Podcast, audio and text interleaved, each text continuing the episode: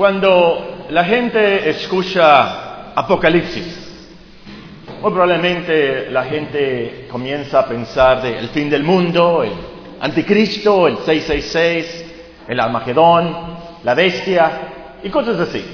Pero no debe de ser así. Apocalipsis no se trata de eso. Apocalipsis se trata de nuestro Señor Jesucristo, su reino, su pueblo, su victoria final. Este año aprenderemos de memoria del versículo 9 al versículo 20, un versículo por mes, y este pasaje nos presenta al protagonista de este libro, a nuestro Señor Jesucristo, en esta visión celestial. Ahora, para enero nos toca nada más la introducción a este pasaje, el versículo 9, Apocalipsis capítulo 1 y versículo 9, donde dice, yo Juan, vuestro hermano y copartícipe vuestro en la tribulación, en el reino y en la paciencia de Jesucristo, estaba en la isla llamada Patmos por causa de la palabra de Dios y el testimonio de Jesucristo. El domingo pasado comenzamos a estudiar ese texto, notamos eh, la gran humildad del apóstol. Eh, él era el último de los apóstoles, el más anciano, sabemos que era el más amado, sabemos que era un obispo en Efeso, un anciano en Efeso, pero él no dice nada de eso. Él no dice yo, el gran arzobispo eh, de Efeso, o el gran apóstol, el más amado, el más anciano, no dice nada de eso. Él sencillamente dice, yo, Juan. Vemos cómo Dios entonces lo transformó de ese Boanerge a ese discípulo del amor, a ese discípulo eh, de mucha humildad. También notamos en nuestro texto que como creyentes somos hermanos. Juan nos dice aquí, vuestro hermano, y es una palabra típica del cristianismo, pero porque tiene sus bases en la Biblia, Cristo nos enseñó a, llamarnos hermanos. Somos hermanos porque tenemos el mismo Padre Celestial, nos une la, sangre, Cristo.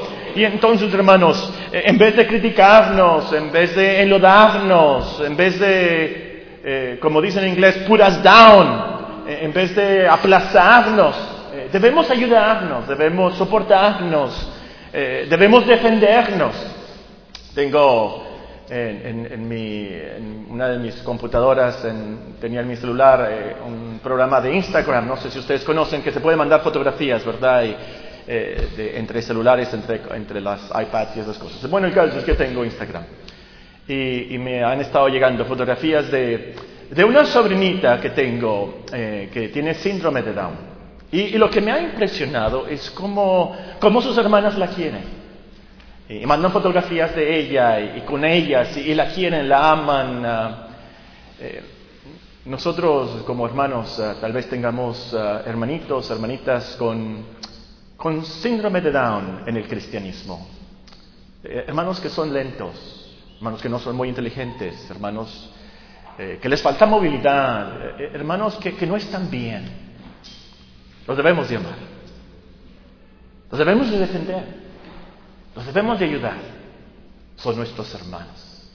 Notamos eso de, este texto, que somos hermanos y, y, también aprendimos que somos coparticipantes de las tribulaciones de Cristo. Aún el apóstol dice aquí, yo soy copartícipe. Aún el apóstol tenía que pasar tribulaciones y todos los cristianos, eh, como vimos en esta mañana, tenemos que pasar por el desierto y aquí Juan estaba en esa, en esa isla desierta también. Vimos cómo todas esas aflicciones Dios las controla, las limita para nuestro bien. Lo último que notamos es que somos coparticipantes también del reino y la paciencia de Jesucristo. Y de eso se trata la cristiandad, que fuimos trasladados del reino del diablo al reino de nuestro Señor Jesucristo. Y esto es infinitamente mejor que, ser miembros del Club Los Lagos, que, ser ciudadanos de Luxemburgo. Si no saben qué es Luxemburgo, eh, pregúntenle a Lana, Rafael o Andrés, ¿verdad? Luxemburgo, ese, ese país tan rico en Europa, tan invitado con sus nobles y todo, y, es gran cosa ser de eh, ciudadano de Luxemburgo. Pero eh, es infinitamente mejor ser partícipes del reino de Dios, porque significa que, que somos regenerados, somos hechos hijos de Dios, somos perdonados reconciliados, eh, somos hechos, como nos dice en el contexto, reyes y sacerdotes para nuestro Dios. Y de eso se trata esto de ser copartícipes del reino. Nos concede eso, el arrepentimiento, la fe, los dones, la paciencia que necesitamos, e-, ese aguante que necesitamos para llegar a la vida eterna. Ahora, ya nomás nos queda la última frase de nuestro texto, y nos dice, Apocalipsis 1.9, la última frase nos explica el apóstol por qué estaba en la isla Patmos. Nos dice, por causa de la palabra de Dios y el testimonio de Jesucristo. Ahora, esto no significa que estaba ahí de misionero predicando la palabra, no, no significa eso. Él había sido desterrado por el emperador romano a esa isla desértica. Los historiadores dicen que fue el, el emperador Flavio Dominiciano. Flavio Dominiciano desterró al apóstol Juan a esa isla desértica. Leí acerca de ese hombre, leí en Wikipedia, eh, sobre este emperador dominiciano. Que, ¿Cómo era? Los historiadores, dice Wikipedia, lo describen como un tirano cruel y paranoico. Fue uno de los emperadores más odiados, dice Wikipedia. Comparaba su crueldad con la de Calígula o Nerón. Otro diccionario que busqué, busqué agrega que a ese emperador le gustaba que le llamaran Dominus, es decir, el título divino de Señor. Solo un hombre así, tan cruel, pudo haber desterrado a ese anciano. Casi de 100 años tenía Juan el apóstol cuando fue desterrado a esa terrible y desértica isla de Patmos. En ese tiempo era así. Pero como vimos la semana pasada, todo estaba dentro del plan perfecto de Dios. Y fue ahí, fue ahí que tuvo esa visión de Cristo. Todos los cristianos quisiéramos tener una visión así. Si por las tribulaciones tenemos que pasar y aflicciones y desiertos para ver a Cristo así, claro que vamos a esa isla, claro que pasamos ese sufrimiento y esa aflicción. No sabemos por qué exactamente eh, el emperador eh, desterró a Juan, qué doctrina o qué le hicieron saber de Juan que no le gustó, que se enfureció tanto que mandó que fuera desterrado ahí. Pero eh, yo me imagino que al Juan predicar que Cristo era el Señor, el Señor de señores y Rey de reyes, eso no le gustó para nada. Él era el Dominus, Él era el Señor que merecía la adoración de los romanos y todo el mundo. Yo creo que por eso fue algo que le ha de haber disgustado tanto. Bueno, esta tarde, concentrándonos en esta frase, por causa de la palabra de Dios y el testimonio de Jesucristo, vamos a notar nada más tres cosas. La primera, las repeticiones de esta frase. La segunda, las definiciones de esta frase. Y la última cosa que vamos a ver, las implicaciones de esta frase. Esta frase, si ustedes leen Apocalipsis, se van a dar cuenta que se repite mucho, mucho se repite. Ven el versículo 2, Apocalipsis capítulo 1 y versículo 2. Bueno, voy a comenzar con el versículo 1. La revelación de Jesucristo. ¿De qué se trata Apocalipsis? ¿Del anticristo? ¿La revelación del anticristo? No, no, no, no la revelación de Jesucristo que Dios le dio para manifestar a su siervo las cosas que deben suceder pronto, y la declaró enviándola por medio de su ángel a su siervo Juan, que ha dado testimonio de qué? De la palabra de Dios y del testimonio de Jesucristo. Y, y, nos vamos a los últimos versículos. Apocalipsis capítulo 22 nos dice en el versículo 18, yo testifico a todo aquel que oye las palabras de la profecía de este libro, Apocalipsis 22, 18. Si alguno añadiere a estas cosas, Dios traerá sobre las placas que están escritas en este libro. Si alguno quitare de las palabras del libro de esta profecía, Dios quitará su parte del libro de la vida y de la santa ciudad y las cosas que están escritas en este libro. El que da testimonio de estas cosas dice, ciertamente vengo en breve. Amén, sí, ven, Señor Jesús. Es el testimonio de Jesucristo, es la palabra de Dios. Y, a través de todo Apocalipsis, les voy a leer tan solamente una selección de versículos. Leemos en otra parte. Cuando abrió el quinto sello, vio bajo el altar las almas de los que habían sido muertos por causa de la palabra de Dios y por el testimonio que tenían. En otra parte dice, el dragón se llenó de ira contra la mujer y se fue a hacer guerra contra el resto de la descendencia de ella, los que guardan los mandamientos de Dios y tienen el testimonio de Jesucristo. Otro versículo dice que Juan se postró a sus pies para adorarle delante de un ángel. El ángel le dijo, mira, no lo hagas. Yo soy consiervo tuyo y de tus hermanos que retienen el testimonio de Jesús. Adora a Dios porque el testimonio de Jesús es el espíritu de la profecía.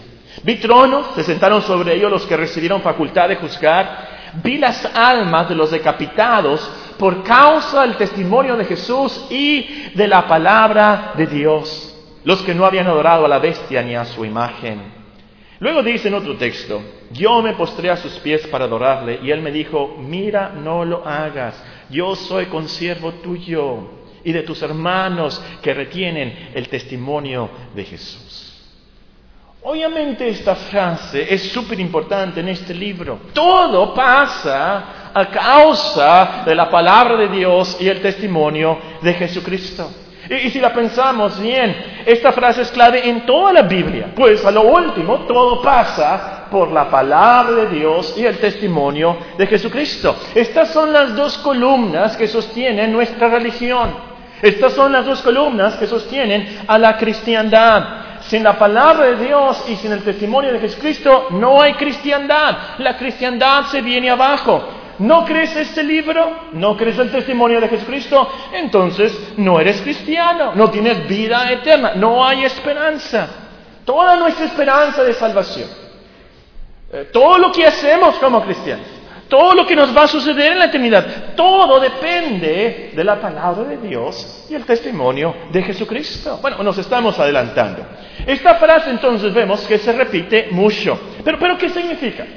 ¿Qué quiere decir? ¿A qué se refiere? aquí pasamos a, las definiciones, definiciones de nuestra frase. Y podemos definir en primer lugar eh, esto de la palabra de Dios como aquello que Dios nos ha revelado. Esa es la palabra de Dios, lo que Dios nos ha revelado. El gran Dios, como dice la confesión, el gran Dios eh, eh, ha condescendido y nos ha hablado. Tenemos su palabra, tenemos las escrituras, de, eso se trata la Biblia, es la palabra de Dios. Y aquí entonces tenemos la revelación de Dios, tenemos sus mandamientos, eh, tenemos sus promesas, tenemos las historias que Él quiere que conozcamos, eh, tenemos aquí todo lo que necesitamos para saber cómo ser perdonados, cómo debemos adorar a Dios, cómo quiere Él que le adoremos. Aquí tenemos eh, lo que nos va a suceder, de dónde venimos, a dónde vamos, qué vida debemos de vivir para agradar a Dios. Aquí en su palabra lo tenemos, como escribió Moisés. Las cosas secretas pertenecen a nuestro Dios mas las reveladas son para nosotros y para nuestros hijos para siempre, para que cumplamos todas las palabras de esta ley. Lo que creemos de la Biblia, las escrituras, que son la palabra de Dios, que hombres santos, nos dice en Pedro, hombres santos la escribieron siendo inspirados por el Espíritu Santo. O como son más conocidos los versículos en 2 de Timoteo, si tienen sus Biblias, 2 de Timoteo 3:15 el apóstol Pablo le dice al pastor eh, Timoteo que desde la niñez ha sabido las sagradas escrituras, las cuales te pueden hacer sabio para la salvación por la fe que es en Cristo Jesús. De eso se trata la palabra, la escritura. Esa es la columna.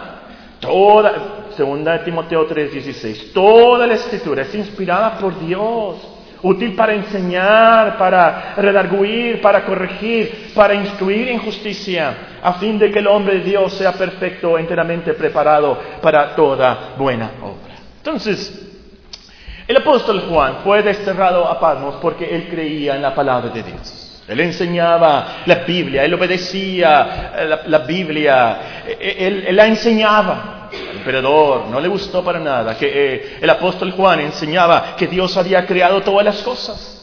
Nosotros nos hemos rebelado contra Dios y merecemos la muerte eterna. No le gustó al emperador, al gobierno romano ahí, que si no nos arrepentimos y no creemos en, Jesús, un carpintero que nació en Nazaret, de Judea y que murió bajo el gobernador Pilato. Estaba leyendo eh, en um, en alguno de los artículos del Internet que me interesó mucho acerca de historiadores seculares, es decir, no cristianos, es decir, e, e, es más, anticristianos, que, que escriben en su historia acerca de, Jesús de Nazaret y, y, cómo murió bajo Pilato. Está en la historia, no tan solamente de la Biblia, pero en la historia normal de los historiadores anticristianos. Está registrado que el Cristo murió bajo Pilato. Y no le había gustado para nada al emperador que Juan predicara que este Jesús que había muerto, crucificado. Pero ¿cómo, dice el emperador, se le ocurre a esta gente pensar que ese crucificado haya resucitado? Y que tenemos nosotros que arrepentirnos porque viene un juicio. No le ha de haber gustado para nada, le ha de haber enfurecido al emperador escuchar que Juan predicaba que Jesús era el Señor, el único digno de nuestra adoración. Y es por eso entonces que Juan escribe que estaba en la isla de Patmos por causa de la palabra de Dios, porque él la predicaba, él la enseñaba, él la obedecía. Eso fue lo que enfureció al emperador. Además, el, apóstol nos dice que estaba en Patmos por causa del testimonio de Jesucristo. Oh, hay que definir esto. Lo tenemos que definir porque creo yo que esta palabra testimonio como que eh, en el cristianismo la hemos devaluado mucho. Si, un cristiano, si tú escuchas testimonio, ¿en qué piensas? Testimonio. Bueno, a lo mejor pensamos en alguna persona levantándose en, un culto para contar algo bueno, algo, alguna bendición, algo que le pasó durante la semana. Pero desafortunadamente muchos testimonios no son más que autoalabanzas. Miren lo que yo hice. Miren qué bien me porté. Y Dios hizo esto, pero porque yo hice esto. Muchas veces son trivialidades, van a repeticiones que, que a lo último no honran a Dios. Aprecié el testimonio de nuestro hermano Martínez la semana pasada que exaltó la gracia de Dios. Pero hay gente que en sus testimonios se aprovecha para hablar de sus vicios pasados y qué tan drogadictos y qué tan crueles y qué tan criminales eran y aún cuentan cosas vergonzosas que me temo que, por supuesto, no glorifican a Dios, glorifican a la persona. Trágicamente, muchas veces los testimonios, los pastores lo usan como rellenos, ¿verdad? No tienen preparado el sermón. Vamos a tener más testimonios, hermanos, a ver, más. Y, muchas veces ah, la gente dice cualquier cosa para que no haya silencio. Un testimonio, hermanos, a ver, alguien, ah, no, algo. Y ahí está todo, pero bueno, ahí se levanta una hermana y Hermanos, doy gracias a Dios porque pasó la basura la semana pasada y verán cómo había basura en mi casa y, y yo entiendo las hermanas, por supuesto, qué tragedia si no pasa la basura. Yo las entiendo, créanme, créanme. Pero qué triste, qué trivialidad, qué, qué, qué, tristeza que ese sea un testimonio. Muchas veces pensamos, ¿por qué está diciendo eso la hermana?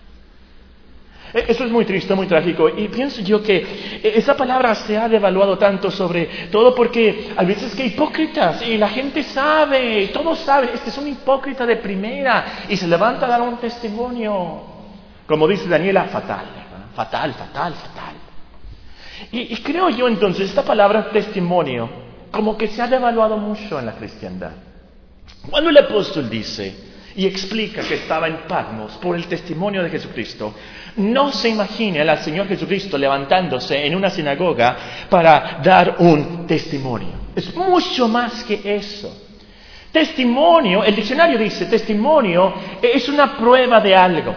Es una información dada como evidencia de algo. Así como en nuestros tiempos, la palabra testimonio realmente es una palabra legal. Lo que dice un testigo.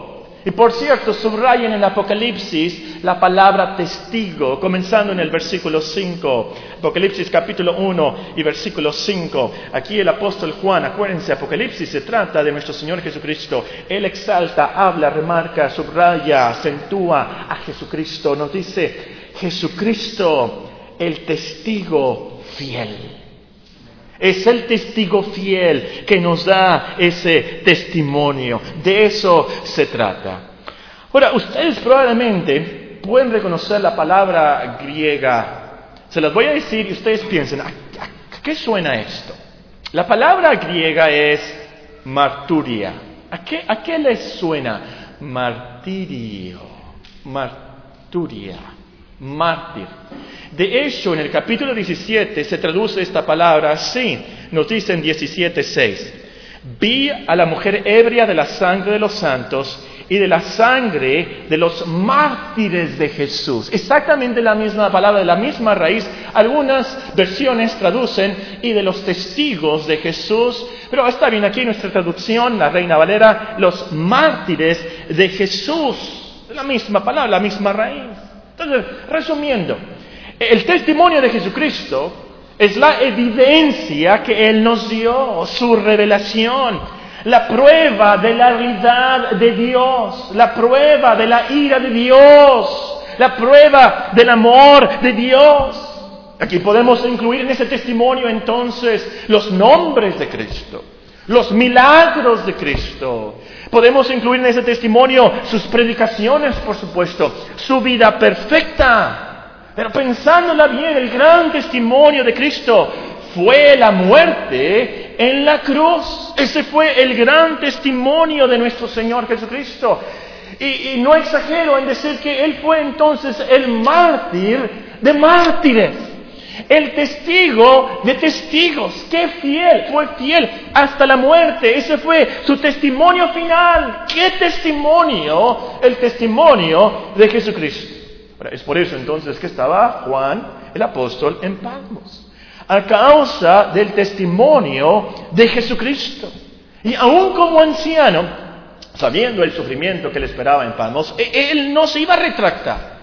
No le importaba si lo desterraban. Él había creído el testimonio de Jesucristo que Él es el Hijo de Dios, el Cordero de Dios que quita el pecado del mundo, que Jesucristo es el Señor de señores, único digno de ser adorado, obedecido, que venía al mundo otra vez para juzgar con justicia y para recompensar a los que han creído su testimonio. Leemos en la historia de ese destierro, Juan no, nos dice la escritura, probablemente murió ahí en la isla de Palmos, pero Dios, en su buena providencia, había dejado a otro líder en Asia, a un discípulo del apóstol Juan, de nombre Policarpo. Pasó el tiempo y hubo una gran persecución contra los cristianos, muchos fueron martirizados. Arrestaron a Policarpo como su líder y se lo llevaron para torturarlo y ejecutarlo. El procónsul encargado de la ejecución tuvo cierta compasión y le dijo a Policarpo, maldice a Cristo y serás soltado. Pero Policarpo contestó, y está registrado esto en la historia, Policarpo contestó, 86 años he servido a Cristo y Él nunca me causó ningún daño. ¿Cómo puedo yo blasfemar a mi rey y mi Salvador. Policarpo no se retractó y fue quemado vivo. Fue quemado vivo y, nos dice la historia que los que estaban presentes ahí vieron que murió con mucho gozo. ¿Cómo pudo hacer eso? ¿Qué lo motivó?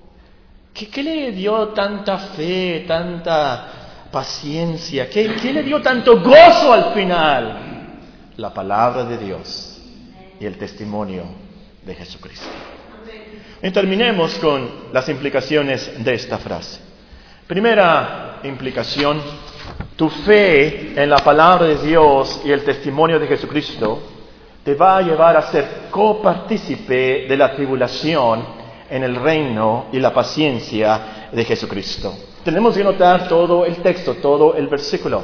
Yo, Juan, vuestro hermano y copartícipe vuestro en la tribulación, en el reino y la paciencia de Jesucristo, estaba en la isla llamada Patmos por causa de la palabra de Dios y el testimonio de Jesucristo. Si crees en la revelación de Dios, si crees en el testimonio, lo que Cristo testifica, entonces vas a ser participante, por supuesto, de la tribulación, el reino y la paciencia de Jesucristo. Entonces, arrepiéntete. Arrepiéntete hoy, cree lo que Dios nos ha revelado, cree el testimonio de Jesucristo. Si no, si no, haces, haces de Juan un necio, haces de muchos mártires, necios que murieron en vano, sufrir tanto por una mentira, una farsa, pero ¿cómo? Sufrir tanto por un mito, pero ¿cómo? Pero lo peor, por supuesto, es que eh, si no crees la palabra de Dios y el testimonio de Jesucristo, entonces haces que Dios sea un mentiroso. Y pisoteas la misma sangre, el, gran testimonio de la cruz. Entonces, esta tarde, eh, recapacita, ¿qué vas a hacer tú con la palabra de Dios? ¿Qué vas a hacer con las escrituras? ¿Qué vas a hacer con la Biblia? ¿Y qué vas a hacer con el testimonio de Jesucristo? Un testimonio de la Biblia, un testimonio de la historia, un testimonio del calendario, un testimonio de tu conciencia. ¿Qué vas a hacer tú con la palabra de Dios y el testimonio de Jesucristo? Por unos momentos piensa, si esto es verdad, si esto es verdad y no lo creo, ¡Ay de mí! ¡Woe to me! Como dice en inglés. Si esto es verdad y yo no lo creo, ¡ay de mí!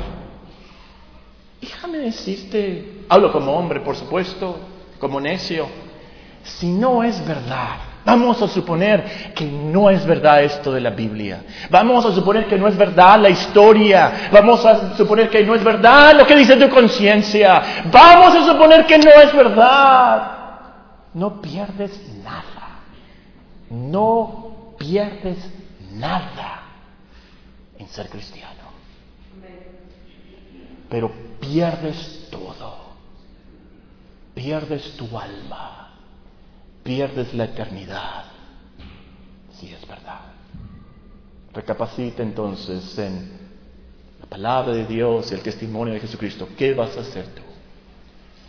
La última implicación entre más creas la palabra de Dios y el testimonio de Jesucristo, más vas a poder resistir la tribulación, más vas a disfrutar el reino, más paciencia vas a tener de Jesucristo. Hay cristianos que, van a llegar al cielo por la gracia de Dios, por supuesto. Y si me permiten la expresión, van a llegar ahí de panzazo, por así decirlo. Van a llegar de panzazo. Es decir, sufren tantas dudas, eh, eh, eh, sufren, tantas depresiones espirituales, no disfrutan la cristiandad, no están motivados, no son valientes.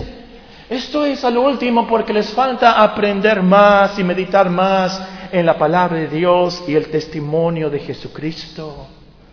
Ora a Dios que te dé más fe. Señor, yo creo, ayuda a mi incredulidad con disciplina y diligencia medita más en la palabra de Dios y el gran testimonio de Jesucristo. Acércate a Cristo, acércate a su cruz. Canta, como dice el himno, aún más cerca, cerca de tu cruz. Llévame, oh Salvador. Tú te acercas a Dios y está la promesa, Él se acercará a ti. Y Él te dará entonces esa paciencia, ese aguante para ayudarte a perseverar hasta que llegues a su reino celestial.